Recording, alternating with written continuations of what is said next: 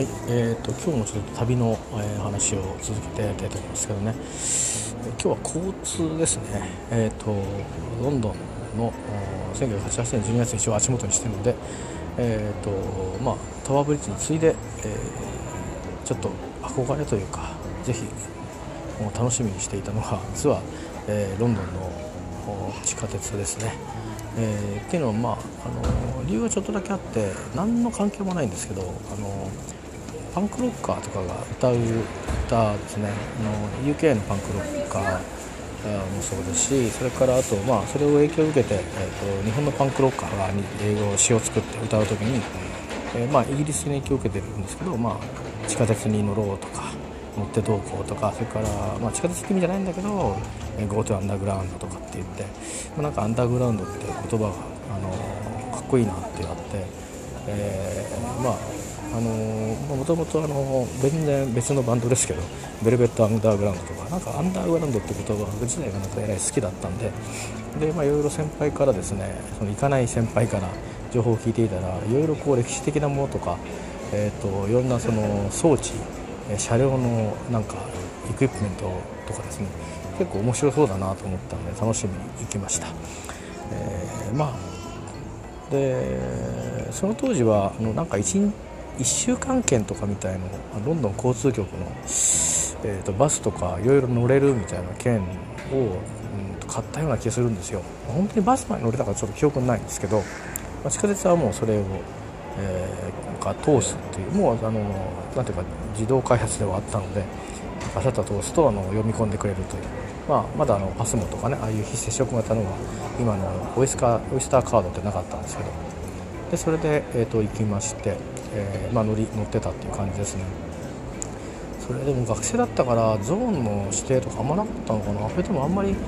あの遠くまで行くことを時に使わなかったので気にしなかったのか 気にならなかったのかね。止まったりとか止められたりとかなかったんで扉開かないとかね音が鳴るとかたまたまかもしれません。でまず、まあ、驚いたのは、えー、っとそうですね。日本機って結構なんかあのちょっと無機的じゃないですか駅が。あのいわゆる国鉄旧国鉄 JR の駅だとあるいは私鉄の古い駅だとなんかちょっと木造だったりとかそれとかあの駅名を書いてるパネルがなんかねあのペンキがベタっと塗ってあってそこに書いてあるみたいな感じでいろいろその、まあ、今も一部私鉄にも残ってるとこありますけどちょっとねなんか懐かしい感じとかがあるじゃないですか。だけどだいぶ入り口なんかはね地下鉄なんかはもう割と無機的なところが多いんで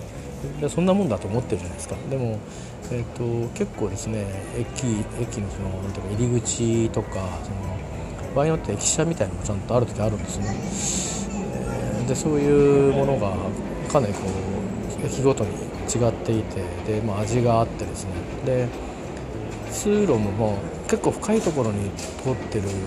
古い路線は本当に深いところに通ってて浅いところなんかは本当もう、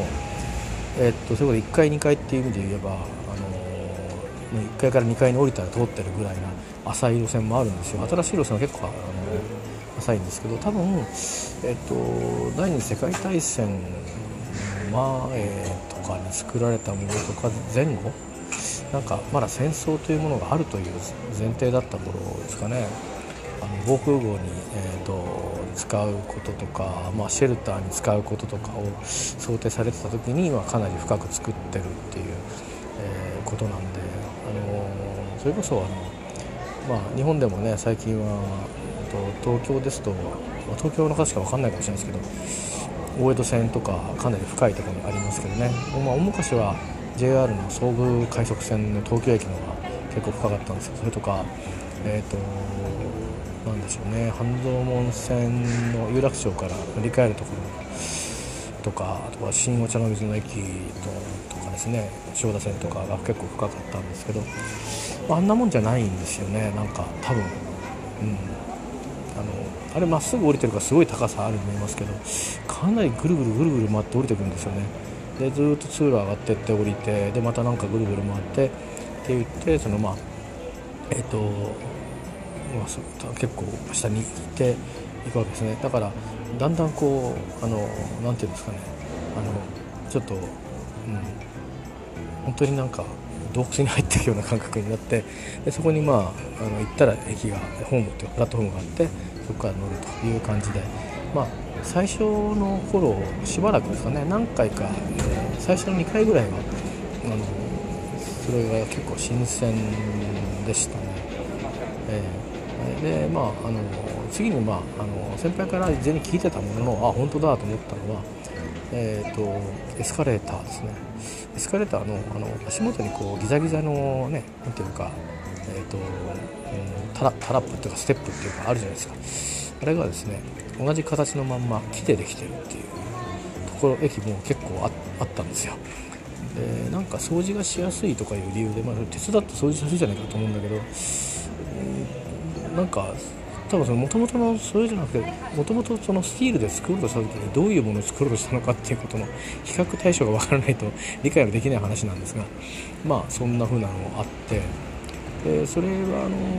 えー、っとですねえー、っと確か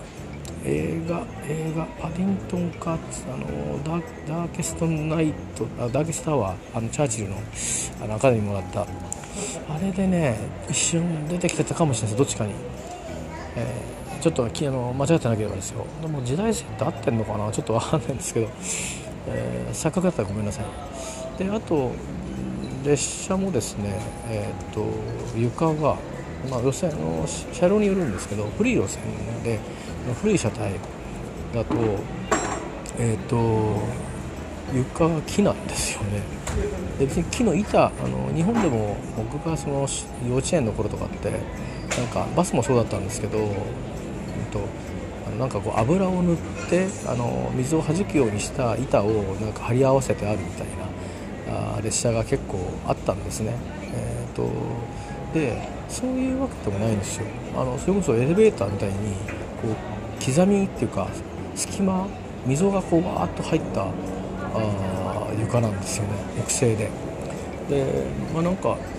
確かもうそのさすがに電車列車の中で列車の中で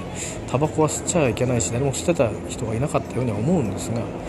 えーとまあ、時々なんかそんなものが落ちてたりとかしてなんか昔タバコ吸えたらしいんですよね。時間なんですけどね思いっきり深くて。タバコ吸えたらしくてなんかそれをこう捨てるのに溝がいるっていうのを聞いたんですけどその先輩から。いやでもだったら鉄の方がいいのになっていうか燃えちゃうじゃんって思うんですけど多分燃えないようななんか処置をこう何かなんていうかなんか何かしらの液体かなんかをこう塗ってたんですかね。でも本当に木だったんですよ。だから紙くずだとか埃だとか溜まってるんですけどあれどうやって掃除するのかちょっとよく分かんないんですけどね。えー、っとする掃除するんでしょうけどまあ本当にそうだったと思って。まあ、そんなようなのを見てですね。であとはまあいろんなあの路線をこう縁があるだけ乗りたいなと思ったんですけど、まあ、結構やっぱり行く場所ってあの使わない路線って出てくるんですね。あとは宿はどこかってことでも変わってくるし、えー、まあだから最初はピカデリーラインですね。ラッセルスクエアから僕は割とよく使ったんでラッセルスクエアピカデリーラインを使ってあと何ですかね。セントラルラインを使いましたね。えー、あとノーザンラインもなんか使いましたよどっかで、まあ、せいぜいそんな感じですかね。でまあ地下鉄じゃないけどドックランズのレールで使ってるんで。でディストリクトラインとサークルラインは多分使わなかったですね。それからうんとそうですね、こんな感じですね。あと、ジュビリーラインとかベーカールラインはどうだったろう、なんか使ってない気がします。それから、あのハマースミスなんとかとかいうあのスミレ色の線はその1988年にはとか90年にはなかった気がしますね。確か。えー、まあ、そんなような感じです。だから新しい線もできるってことですよね。えー、まあ、そういう意味では今度ですか。えっ、ー、と何でしたっけ、えーと、クロスレールっていう、まあ、名前があのエリザベスラインってつくらしいですけどね。あの、えーと、東の、まあ、ロンドンの東部からどうもなんか空港のあるっぽいなと思ってるんです。違うのかな,、えーと、なんかそこからですね、えー、といわゆるあのロンドン島とタワーブリッジがあるじゃないですか。あれの東方の辺りを通ってで最終的にはヒースローの方まで伸びるでえっとどういうエリアを通っていくのかな多分なんとなく図だけを見るとちょっと正式な情報はもうしっかりネットに出回ってると思うのでちょっとご確認いただきたいんですが、えっと、テムズの、えっと、南岸をあの通るのあ通るないんだ。南岸じゃない、えっとね、途中ねあれなんですよ。パディントンあのえっとねあそこです、えっとトットナムコートロードとかねリバプールストリートトットナムコートロードそれからももういくつかあってパディントン通ってでまあそれこそあのヒースルエクスプレスとは違うのかもしれないんだけどあのターミナル4まで行くんですよね。23駅とパーターミナル4パーターミナル5には行かないですねそういう意味でなんかちょっとまた違う展開なんだと思うんですけどえっ、ー、とそうそうあとビクトリアラインっていうのがいましたね。どっからどこで使ったのかな？ちょっと覚えてないんですけど多分ロンドンブリッジとかその辺行った時に乗ったのかな。あの駅ね、えー、まあまあ、ビクトリアっていうのももちろんビクトリア女王から来ていて、まあ、ビクトリア駅もあったりなんかするんで、まあ、エリザベス女王も在位長いですからね、えーと、そのにあやかってお名前をいただいたんじゃないかなと思うんですけど、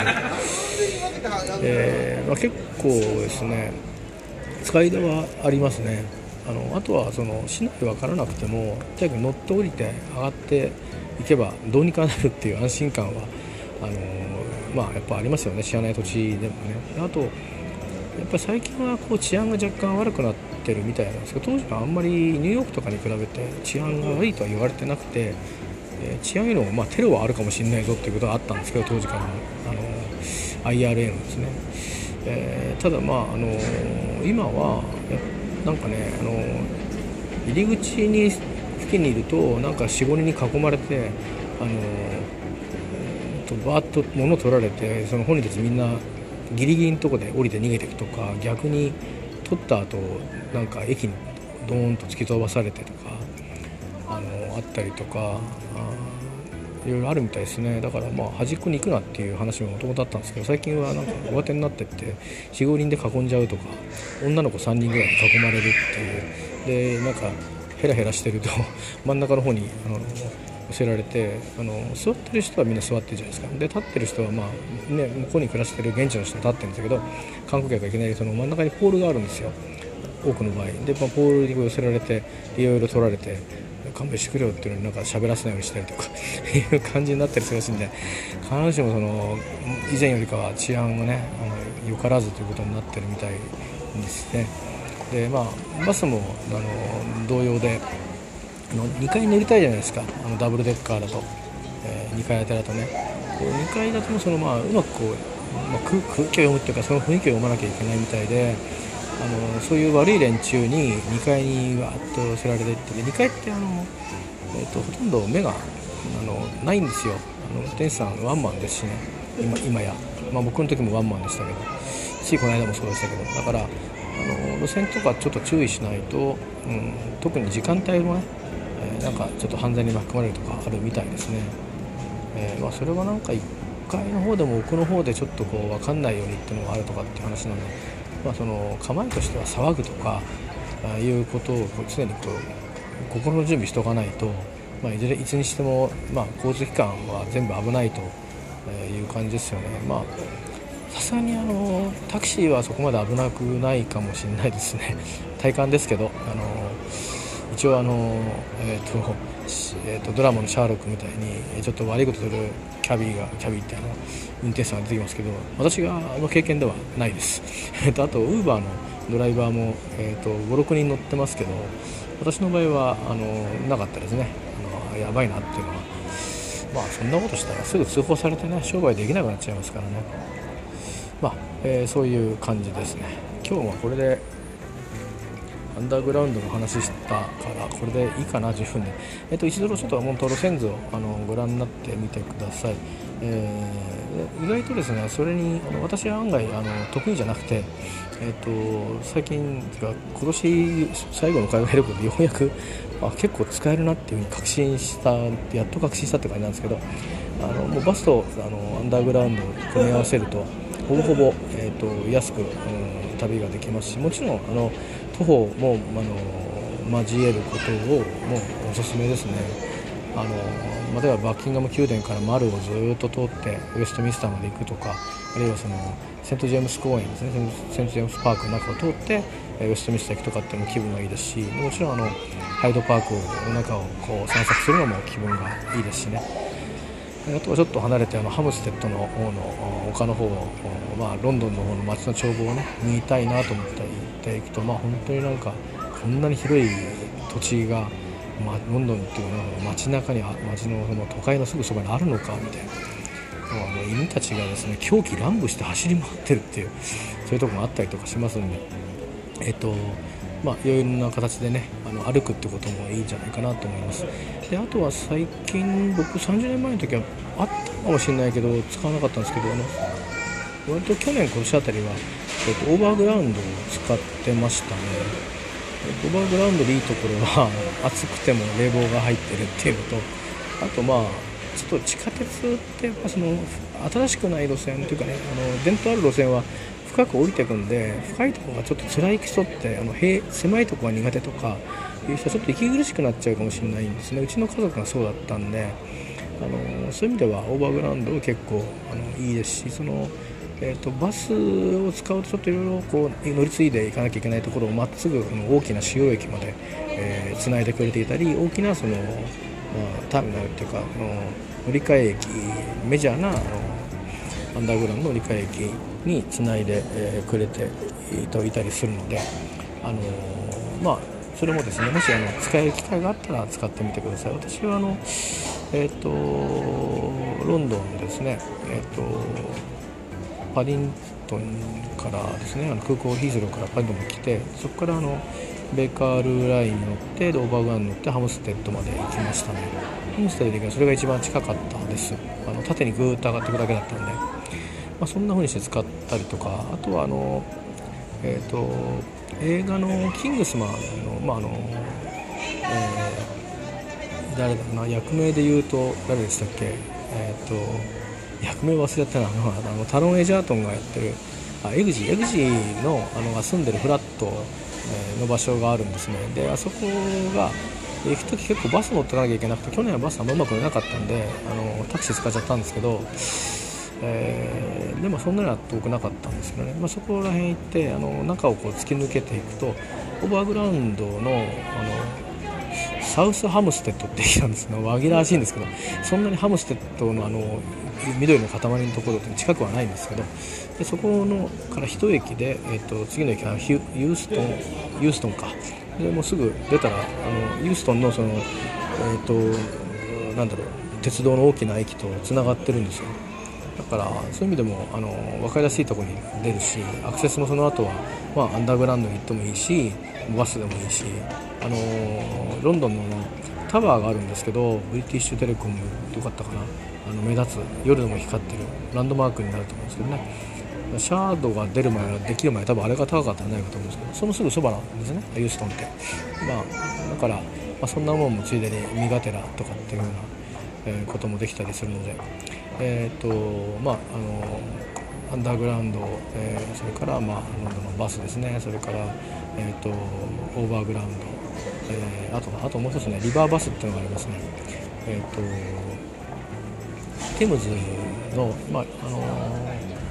結構それこそあれですね。この間言ったテムズバリアの方まで行くやつもあるんですけど観光バスっていうわけじゃなくて本当にあのどことどこをずっと走っててあの、えーと、その船着き場をずっとこう渡っていく感じのやつですね、えー、結構いろいろと出てるっていうのが分かりまして、まあ、私初めて使ったんですけど今年、えーと、エンバークメントからですねあのエストミスターのあ結構東側っていうか、えー、西地下鉄の駅もあるんですけど、まあ、一応ウェストミスターから歩いていきました。でそこにのあの、まあ、フェリーポートからですね乗ってであのあそこです。あの、えーと、発電所。あのピンク・フロイドのあの豚をあの打ち上げた。えっ、ー、と何つっっけ。あとねちょっと名前で忘れちゃいましたけど。あれ今ねちょっとねあの再開発してるんですよあの辺り。思いっきり思いっきり再開発してるんですよね。えっ、ー、とあバターシーバターシーパワーステーションですね。今は発電所ではないんですけどテートモダンと同じように今はあの今は違う形に形を変えようとしてますなんかあの発電所のこう煙突があるじゃないですか。チームニーって言うんですけどその一番上に展望台みたいなの作ってガラス張りにしてみたいな計画みたいですよであとエリア一帯はいろんなものができるみたいですね、まあ、住居やらモールやらオフィスとかそんな複合施設みたいなのが相当な土地のエリアが今なんか空き地になっていてでなんか建築のためのいろいろな下準備をしていたり、えー、そういう区割りがされていたり建築のための事務所があったりしてでこんな風に出来上がりますよみたいなのをずっと壁にしばらく歩いていかないと道路まで出ないんですけど、あのー、そっちの方まで歩いていきましたけどねそうそうリバーバスですから整理すると地下鉄それからバスにオーバーグラウンドリバーバスにと、えー、かな？これだ足りてない？足りてる これぐらい、えーと、移動手段があります。であのこれらに全部乗るのに、えーと、とりあえずオイスターカードこれです。これが一番いいですね、えーと、特にバスはオイスターカードに乗れないので、えーとオイスターカードだと覚えた方がいいですね。他のカードでも使えるそうです。なんかある使えるカードがあるそうなんですけど、まあ、日本から行くんだったらオイスターカードを、えーと、買えばいいと思いますね。多分ヒースローの駅で、えーと買えると思うのでそこで買えばいいと思います。僕はあのなんだろう取り寄せちゃったんですけどちょっと割高だったんですけど家族で行く時に家族の分だけ取り寄せてしまってたんですけどそれがちょっと落とし穴でえっとねデポジットの金額が少し安いんですよ確か。でえっと預け金するんですよ。あの買う時に。でそれを後で払い戻せるんですね。でそのデポジット多めのやつなんです普通に買うと。だから最後に、まあ、帰る前にえーとまあ、残りの金額が10ポンド未満だったら自動券売機でそのままキャッシュバックできるんですね。あるいはそのなんか窓口でもできるんですけど、えーと、10ポンド超えるとなんか特定の大きな駅に行きゃできなかったりインターネットからとかってことになるんですで私の買ったやつはビジター用ってやつでキャッシュバックされないやつなんですよ。なんでデポジットがいるんだろうっていう。ポジっていらなかったのかな？ちょっと分かんないですけどだからビジター用って多分ダメなんですよね。あの払い戻しはできない。だから使い切らなきゃいけないんですよで私はそのさっき自分であの偉そうに言っといて計算ができてなくてですね。あのちょっと余計にチャージしちゃったんですね。だから僕のところにはもう二度と使わない、えー、オイスターカードが20ポンドぐらいですね、えー、と入りっぱなしになって、まあ、大体3000円ですけどね。終わってしまいました。でそれを換金するためにはすごいあの2時間ぐらいかな。タクシー使ったり、まあ、地下鉄使ったりしながらあっちの駅こっちの駅って言われるままにはこの駅じゃダメだあその駅行けとかって言われて行って最後はネットだって言われてネット見たらでなんか番号入れろって言って入れたらあなたのカードは払い戻しできないタイプですってできて終わりっていう。でそんな悲しい思いもしましたのであの普通にあの普通のオイスターカードを、えー、ヒースロの駅であの買われて、えー、るかまあヒースロの駅でも落ち着いてるからいいと思いますよ。あのそこからまあどういうふうに行くか分からないですけどいきなりまあ車でも迎え来てるんだったらまあ次乗るときにお買いになればいいと思いますけどもしあのヒースローエクスプレスでパディントンに出るとかいうあるいは地下鉄で町あの市内に出るってならばあのヒスローで買われた方があの結構大きな駅いっぱいあってあの人結構ガーガーガーガーいますんでねあの分かるか買い方みたいにしてちょっと詐欺ろうという人たちも出てきますので私も何回か声かけられることがあるので。注意いただいた方があのいいと思うので、ね、でも買えなくはないですよお友達とかと行けばあの1人にガード入ってもらえばあの別に何のあの不安もなく買えると思うし時間帯によっては係員も周りにいらっしゃるかもしれないんでいいんですけどまああの落ち着いた環境でいろいろお金事はやった方がいいと思うので、はいえー、なんだかんだ長くなりましたけど今日は結局なんか地下鉄の話で、え、ばっかりで終わっちゃいましたね。はいえーと、じゃあまた今度違う話します。では。